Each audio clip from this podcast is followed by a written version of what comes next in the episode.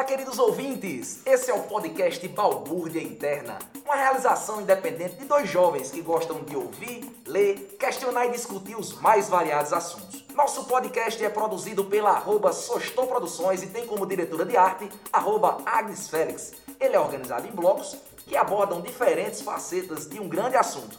E para compor a mesa desse nosso episódio, vamos nos apresentar e desde já eu digo que estamos hoje com um convidado super especial, que é o Rodrigo Bico. Vou já convidá-lo para estar aqui. Especialíssimo. Especialíssimo. Eu sou o Lucas Silva, né? E com esse podcast eu espero alcançar mais leituras, me aprofundar em diversos assuntos, principalmente a aprender através do questionamento. E acredito que conversando com vocês, recebendo feedbacks de quem está ouvindo, irei crescer muito como alguém na sociedade. Vamos na roda, quem fala agora? Olá pessoal, meu nome é Ellison. No Instagram sou arroba Ellison Diniz e no Twitter sou arroba Zé Gotinha Comuna. Estou aqui pela Balbúrdia e por muita política além de ciência. Vamos trocar uma ideia? E esse convidado mais que especial, vamos chamar pra roda Rodrigo Bico. Chega junto, se apresenta, deixa teu mexão. Vamos lá, Rodrigo. Salve, salve, Lucas, Ellison. Sou Rodrigo Bico, ator, produtor cultural, poeta, militante da cultura, professor.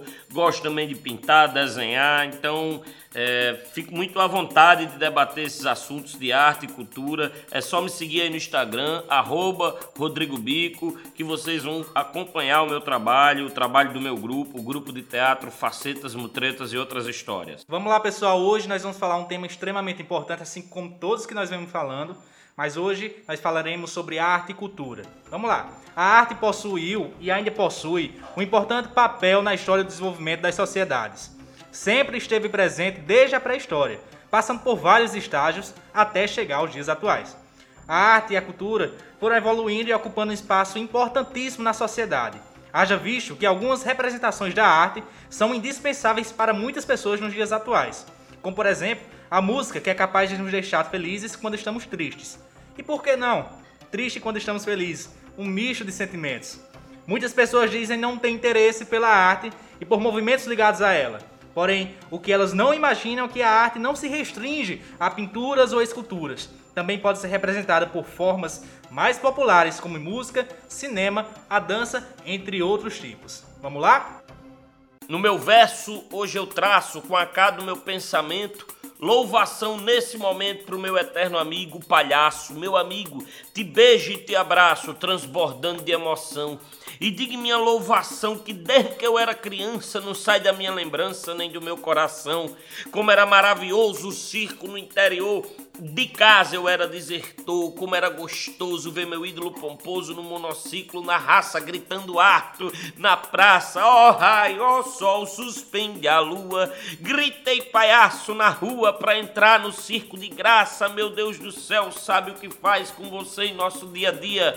Quanta pureza, alegria, você, palhaço, nos traz. Velho, menino, rapaz, pode crer nessa verdade. Quando eu lembro da idade dos tempos que eu era moleque, chega a me dar um breque, volta o pranto da sordade. Você que vive no picadeiro, que eu vi gritando harto na praça, é o homem mais verdadeiro. E o poeta que lhe abraça, que Deus lhe cubra de graça, com certeza encobrirá. E ele continuará dando fé e esperança. Enquanto existir criança, o palhaço existirá.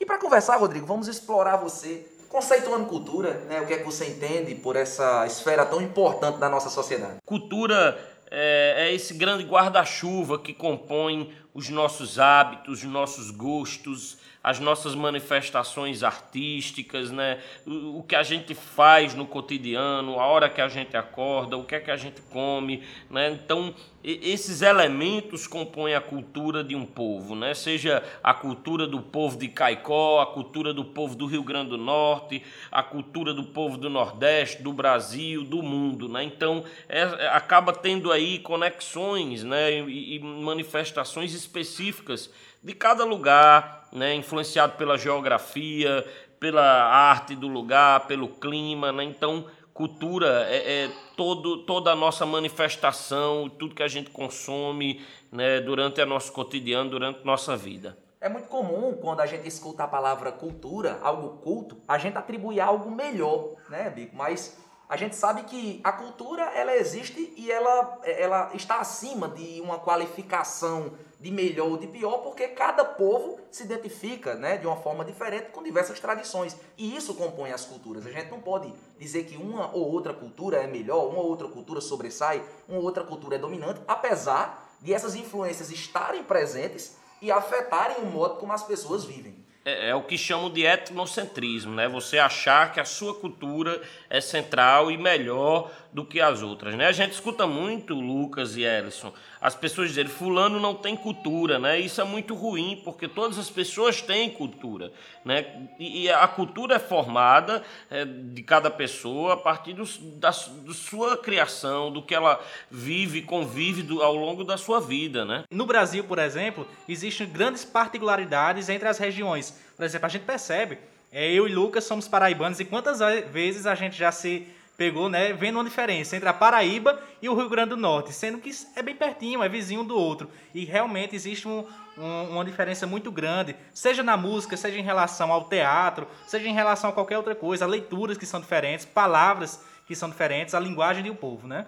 Ao longo da história também a, a arte, né, que é uma, uma coisa que compõe a cultura de um povo, ela também tem uma variabilidade muito grande em relação à sua expressão. Porque a arte, em uma hora, ela entrete, por entreter, outra hora ela critica, ora ela constrói, ora ela destrói.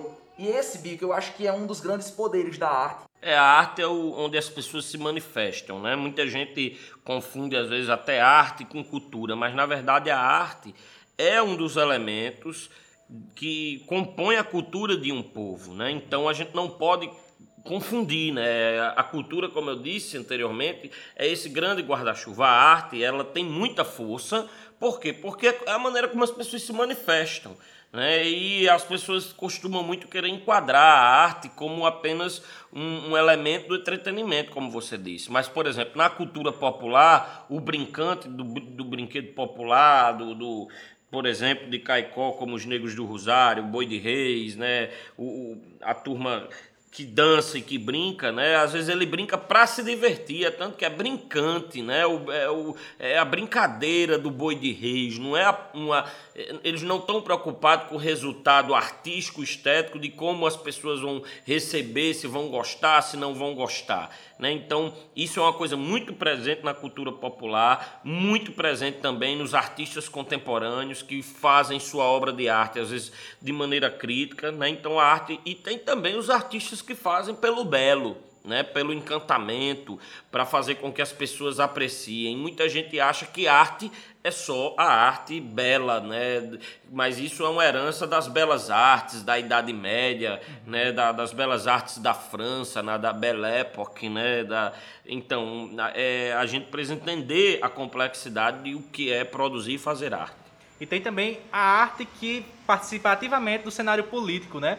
No Brasil nós tivemos um histórico muito importante que foi durante o período de redemocratização, em que o, a, os artistas brasileiros, principalmente na música, no teatro, foram extremamente importantes é, durante esse processo, né, em que houve a ditadura militar, em que vários artistas foram exilados para fora do Brasil, justamente por quererem mostrar uma verdade, por quererem discutir e acabavam sendo calados pelo governo militar. É, a, toda arte é política, até quando ela não se posiciona a posição de neutralidade é uma posição política.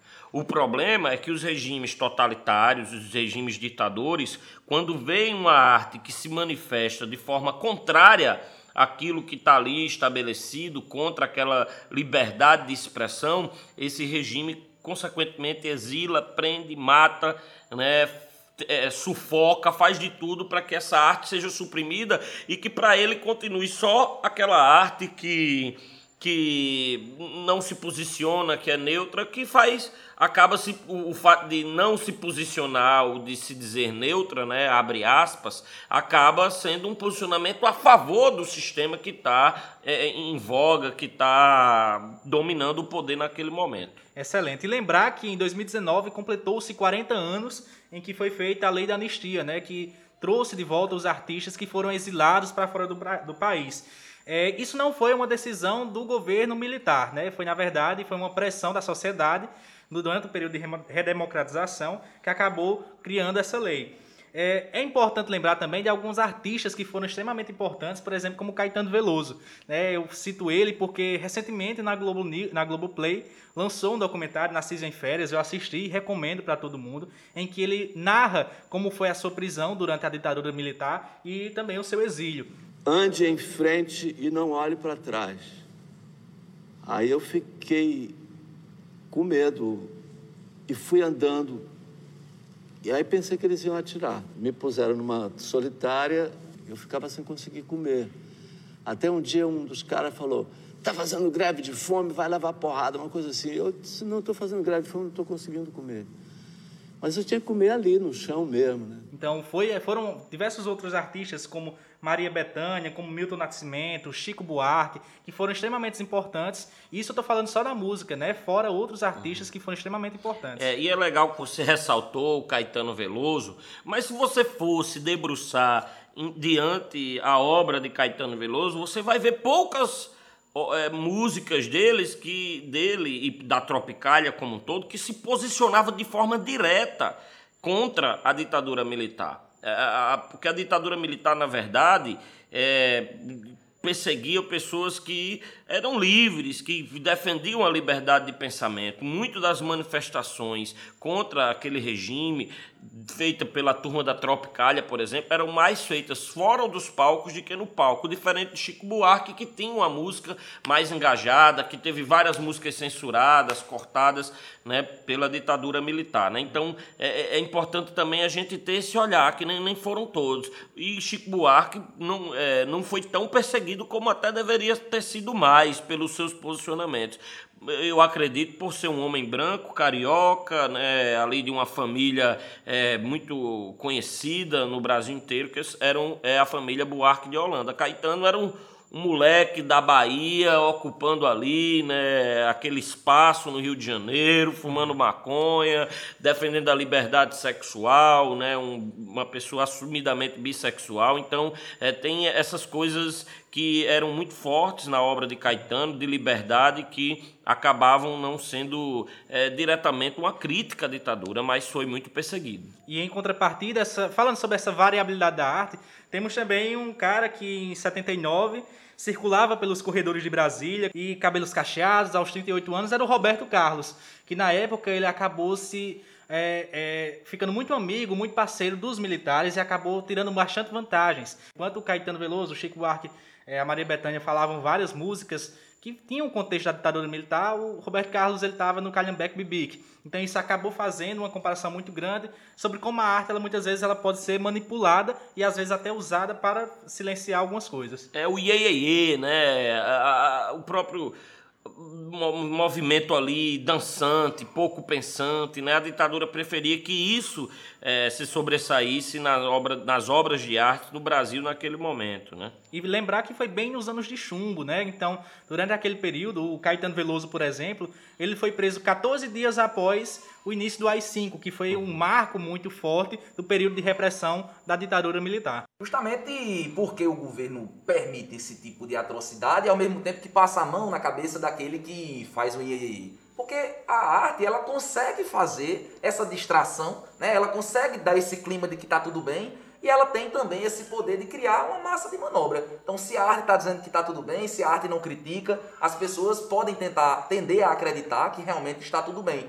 Diferente de quando os artistas estão indo para as ruas, estão junto com o povo, estão fazendo realmente uma expressão popular de indignação, né? que vai ser tão importante quando a gente trouxer é, o contexto para o cenário atual. É, eu até pensei em adiantar um pouco, né? Falar de, comparar, que é inevitável a gente Fica comparar com, com esse momento, né? Que é, é muito difícil hoje para esse governo que está instalado, por exemplo, conseguir artistas que se posicionem a favor. Você tem até aí um ou outro sertanejo universitário aí dessas figuras aí que estão surgindo do mercado midiático, da indústria cultural, mas até para eles está sendo difícil porque o clima de polarização é tão grande no Brasil que tem muitos artistas perdendo seguidores porque se posicionam politicamente, né? E, e isso está impregnado na sociedade. Então, hoje, para você conseguir manipular ainda é mais difícil do que antigamente, porque você tem aí essas redes sociais, a, aqui a, as mídias digitais, né, onde as pessoas têm liberdade de ouvir o que quiserem, né, e não dependem só da rádio e da televisão, que, diga-se de passagem, foram muito utilizadas porque eram concessões públicas, né, então a ditadura é, caçou concessões públicas de quem não falava bem deles e doou e abriu concessões públicas de mídia de comunicação de TV e rádio para quem né, tivesse do lado dos militares. Então, é, quando a gente fala de indústria cultural, a gente se relaciona diretamente com essa ideia da, da comunicação e das concessões de TVs e rádios no Brasil. Pegando nessa inteirinha aí, Bico, é, falando do amparo estatal né, da cultura, por que, que é importante um governo promover incentivar né, imparcialmente ações de arte e cultura? É, são as políticas públicas para a cultura. Né? Historicamente, na Idade Média ou até antes disso, o poder, o sistema político que está à frente do seu povo, né, sempre apoiou a cultura, sempre investiu, né, é, em pintores, em, no teatro, na música, né. Então, porque por ela ser um, um, um forte traço da identidade do seu povo, era importante divulgar, fortalecer os seus traços culturais, hoje em dia, por exemplo, o turismo, e até fazendo uma conexão com essa ideia das concessões públicas. Né? É, quando a gente entra no capitalismo e cria-se essa ideia da cultura pop, da indústria cultural, do mercado cultural, né, a gente, e o Estado dá essas concessões públicas para as TVs e para as rádios que começam a ganhar dinheiro com propaganda, com comercial, vendendo produtos, né, seja produtos que são consumidos no supermercado, como o principal produto que faz com que a pessoa acesse a rádio, que é a música. Né? Então, muitos desses elementos que nessa ideia de globalização, de criar uma, uma cultura é, mundial, uma cultura nacional, né? Então você vê aquela pessoa que gostava ali daquele forró, pé de serra, começa a se apegar, por exemplo, ao pagode, ao samba, na ideia de uma identidade do samba nacional. E muitas vezes o samba não era uma manifestação cultural de determinado lugar, né? Então eu estou falando um exemplo do samba, mas podemos fazer a conexão com o Iê do Roberto Carlos, da Jovem Guarda, né? que é, o, o Estado, com as concessões de TV e, e rádio e com o advento da indústria cultural, né, do dinheiro da compra, de transformar a arte num produto facilmente, rapidamente consumido, consequentemente ele foi culpado por, por afastar o povo de sua arte, da arte produzida por ele. Né? Então a cultura popular é uma arte feita pelo povo, para o povo e com o povo. Né? A cultura de massa é apenas uma arte feita para o povo, né? não é feita por ele nem com ele. Então, nesse momento, é fundamental o Estado entender que ele foi muito responsável pelo afastamento do povo da arte produzida por ele. Então ele, ele, ele tem responsabilidade de investir em cultura, de investir em arte, né? seja por meio de editais públicos, financiando a cultura popular, ações culturais que não fiquem no eixo Rio-São Paulo, na, nas capitais, né? ou nos centros das capitais, né? porque se você vê para o Rio Grande do Norte, Boas partes das ações acontecem em Natal. Quando você vem para Natal, boas partes das ações que acontecem em Natal acontecem no centro de Natal. Né? Então, e é assim em todos os estados e municípios do Brasil. Então, é, a gente tem que acabar com essa cultura do centro. Né? Gilberto Gil, quando foi ministro da Cultura, disse que a gente tem que é, conhecer o Brasil profundo, massagear os pontos de cultura, né? É, a antropologia, né? o doinho antropológico. A gente tem que ver o Brasil de baixo para cima, de dentro para fora e não só nas, nos seus centros. Né? Então a gente é, é, fundamental refletir diante dessa função social que o Estado deve ter. O Estado, quando eu digo, é o governo do Estado, é o governo federal, os governos municipais têm com a cultura do seu povo. Então é preciso recolocar o povo em contato com a cultura produzida por ele. E entender que a indústria cultural e o mercado cultural já tem muita grana, as pessoas já consomem isso, já tem um aparato midiático muito grande por trás, a gente precisa avançar, precisa reaproximar a cultura popular, a cultura tradicional, a cultura popular e contemporânea também, que tem aí o hip hop, né, várias manifestações que acontecem feitas pelo povo, que são contemporâneas e que também precisam ser mais divulgadas. A paz dos bois dormindo era tamanha, mais grave era a tristeza de seu sono. E tanto era o silêncio na campina que se ouvia o nascer das açucenas. No sono, os bois seguiam tangerinos e, abandonando rélios e chicotes, tangiam nos serenos com cantigas, aboiadeiras e bastões de lírio. Os bois, assim dormindo, caminham destino não de bois, mas de meninos libertos que vadeassem chão de feno, e ausentes de limites e porteiras, arquitetassem sonhos, sem currais, nessa paz outonal de bois dormindo. Esse governo, a gente já percebeu diversas ações que mostram é, diversos ataques à cultura, diversos ataques, inclusive à arte propriamente dita né? principalmente no lançamento de editais que tem né, filtros, que tem alguma espécie de mecanismo que barra é, algumas, é, é alguns conceitos que vão de encontro à metodologia ideológica do governo. Né? Então, Ancine aparelhada. O presidente já havia anunciado a possibilidade de extinguir a Ancine se o governo não pudesse filtrar os pedidos de patrocínio à Agência Nacional do Cinema. Na tradicional transmissão ao vivo pela internet das quintas-feiras, Bolsonaro afirmou que o uso de dinheiro público para a produção de filmes nacionais é incoerente e inadequado. Pinacoteca aparelhada, editais sob forte vigilância de preceitos ideológicos Afinal, Bico, a quem interessa né, uma censura, a quem interessa esse filtro baseado em ideologia ou mesmo uma arte puramente para entretenimento? É, primeiramente é a perseguição. Né? O artista, ele quando se manifesta, ele quando fala, ele quando se posiciona, ele tem uma série de seguidores, de fãs, de pessoas que acompanham os seus pensamentos, suas ideias. Né? Então, no momento que um artista fala e se expressa, né, seja de forma crítica, seja de forma elogiosa, muita gente acompanha aquele pensamento. Né? Então, como eu disse no bloco anterior, governos totalitários, governos de extrema direita não interessam né, que o povo pense, que o povo reflita, né, que artistas consigam é, sobreviver, de ter, um, de ter sua vida, de ter seu histórico. Então, é, você falou aí, Lucas, de perseguição em editais, não sei o que, não sei o que.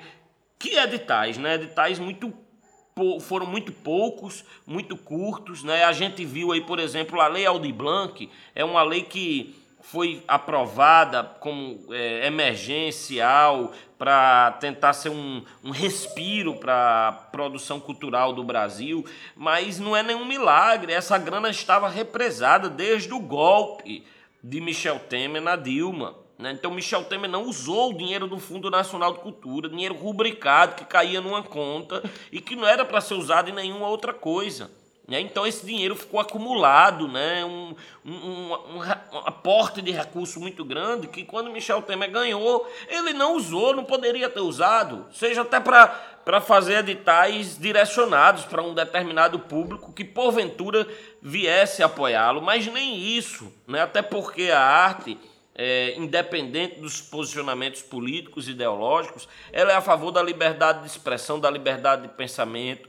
Então, qualquer governo de direita ou de extrema direita automaticamente é contra. Né? Eu sou um cara afiliado ao PT né? Já fiz várias críticas à, à, política cultural do Ministério da Cultura, mas porque é importante e tinha liberdade de fazer crítica, e nem por isso eu deixei de aprovar ou de ser desaprovado no edital naquela época. Não tinha perseguição, a gente tinha liberdade para falar, para criticar, para pontuar, até porque a gente queria que o edital do outro ano melhorasse. Os editais da Funarte, por exemplo, durante um tempo eram muito centrados no eixo Rio-São Paulo. Os valores eram diferentes. A arte que é feita em São Paulo, no Rio, é mais cara do que é feita no Rio Grande do Norte.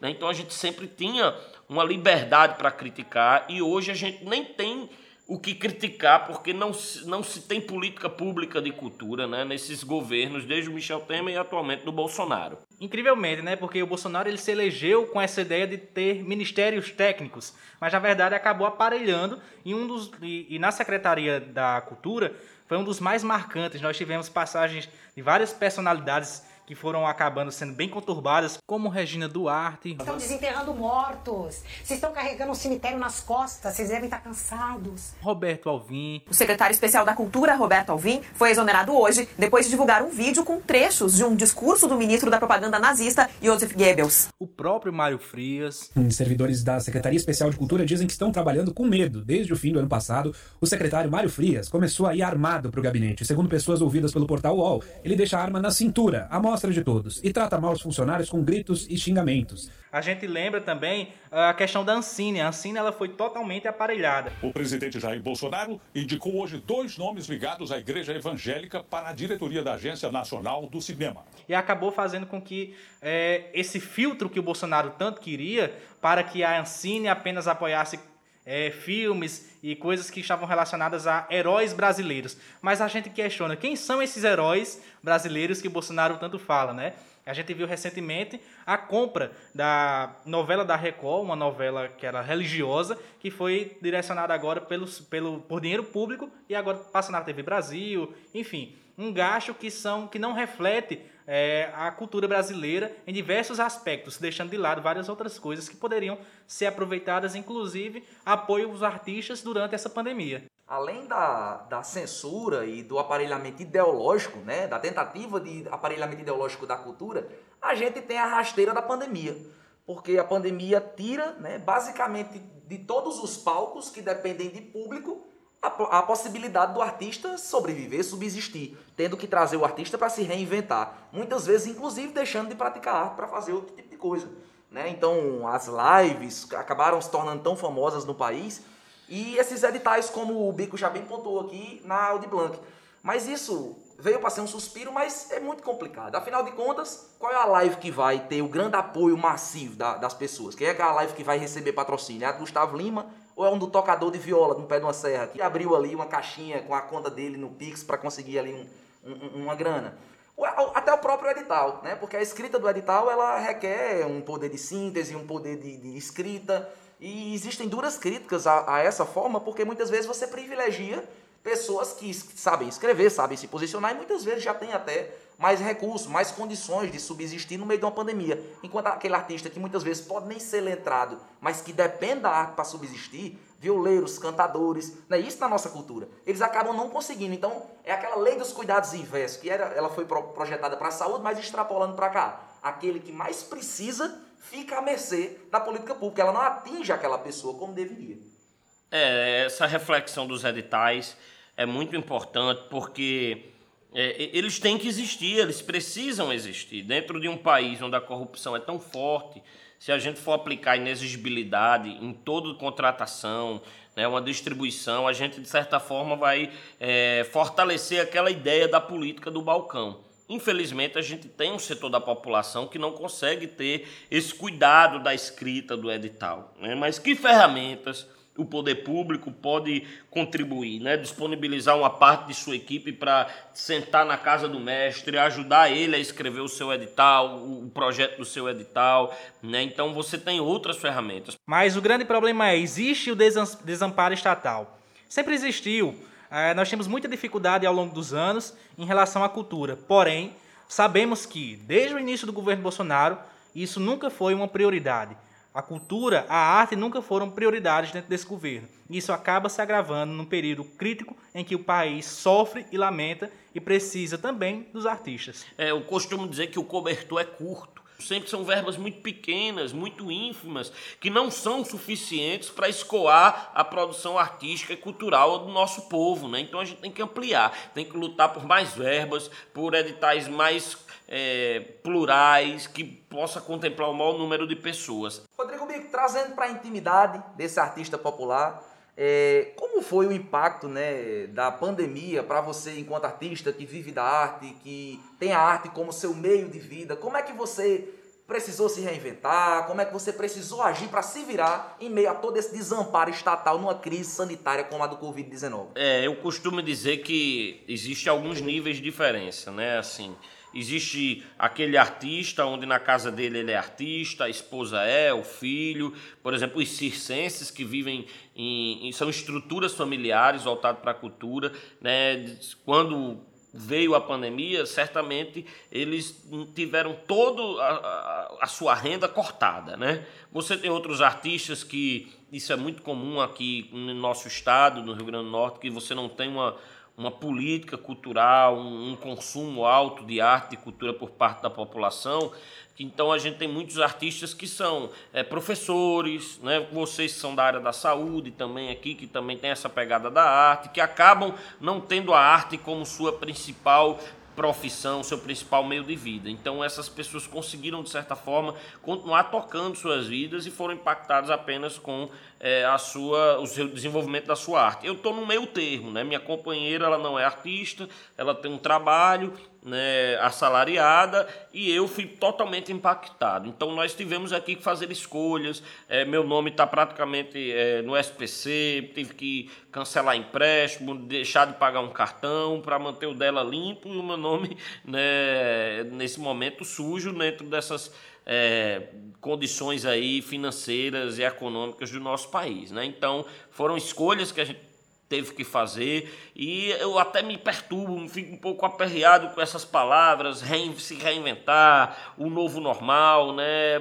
É, são palavras muito angustiantes, mas que a gente teve que fazer, né? Eu acho que no ano de 2020 ainda nós conseguimos fazer algumas lives, apresentação em condomínio, né? Eu que gravo vídeo, mandava um vídeo para fazer uma divulgação de um produto, né? Um comercial, alguma coisa desse tipo, né? Mas em 2021, por sorte, né? Por sorte não, né? Porque não é sorte, né? Mas é, pelo menos tivemos aí a lei Aldir Blanc, que pode também dar um respiro aí, mas nós já estamos pelo menos já há três meses sem nenhum outro tipo de aporte financeiro, nenhum outro recurso, numa pandemia arrochada, né, nós tivemos aí um aumento de casos muito grande, agora que a gente começa com a vacinação a vislumbrar um, um futuro melhor, mas ainda sem muita perspectiva, né? Então, é, a gente já está nesse momento de baixa de novo, muitas vezes sem saber o que vai ser o mês, o próximo mês, de como a gente vai receber é, um, alguma grana, como a gente vai conseguir trabalhar. Então ainda tudo é muito